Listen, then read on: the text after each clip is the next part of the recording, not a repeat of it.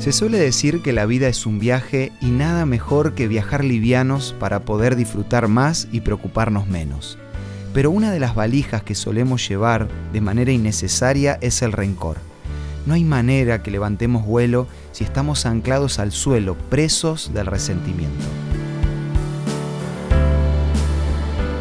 Esto es Una luz en el camino, un encuentro de amistad y de paz espiritual, con el licenciado Santiago Paván. Cierto día dos amigos caminaban juntos. Era un día muy agradable y los dos disfrutaban del viaje hablando de proyectos personales. En un momento dado comenzaron una fuerte discusión. Dejándose llevar por la ira, uno ofendió al otro y empezó a insultarlo sin justificación. El otro, bastante ofendido, se paró y escribió en la arena. Hoy mi mejor amigo me insultó ofendiéndome gravemente. Más adelante llegaron a un lago y el hombre ofendido cayó al agua y estuvo a punto de ahogarse, pero rápidamente su amigo le dio la mano y lo salvó. Cuando pudo recuperarse del susto, con una navaja que tenía en el bolsillo empezó a tallar en una piedra que estaba en el camino. Hoy mi mejor amigo me salvó la vida. Confundido el otro hombre le preguntó, ¿por qué después de haberte ofendido escribiste en la arena y ahora que te salvé escribís en una piedra. Con una gran sonrisa en el rostro, su compañero le respondió, Cuando un amigo nos ofende, debemos escribir en la arena lo que ha pasado, para que el viento del olvido se encargue de borrarlo. Pero cuando un amigo nos ayuda, debemos tallarlo en la piedra de la memoria, donde ningún viento logrará que lo olvide. Qué buen ejercicio nos deja la historia de hoy.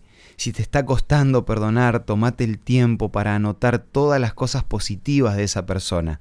Por supuesto, como ya sabemos, el perdonar no significa avalar, pero tenemos que recordar que el rencor nos ahoga y el perdón nos oxigena. Pero por más que intentemos seguir adelante, si no estamos dispuestos a perdonar, el camino se hace muy difícil de transitar. Con relación a escribir las ofensas sobre la arena, algo muy similar pasa con nuestros errores. Toda equivocación puede quedar en el olvido y ser perdonada si decidimos dejársela a Dios. Él en Isaías 43:25 nos dice, Yo soy el que borro tus rebeldías por amor de mí mismo y no me acordaré de tus faltas.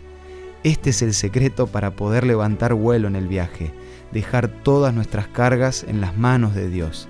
Y como una ayuda para disfrutar de este proceso, es que te quiero ofrecer la revista Entre Familia, que podés solicitarla de forma gratuita en nuestros puntos de contacto. Envíanos un WhatsApp al 1162 26 12 29 o búscanos en Facebook como Una Luz en el Camino.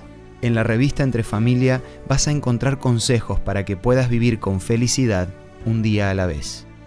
Esto fue Una Luz en el Camino. Te esperamos mañana para un nuevo encuentro cuando volveremos a decir, permitamos que a lo largo de las horas de cada día Dios sea una luz en nuestro camino.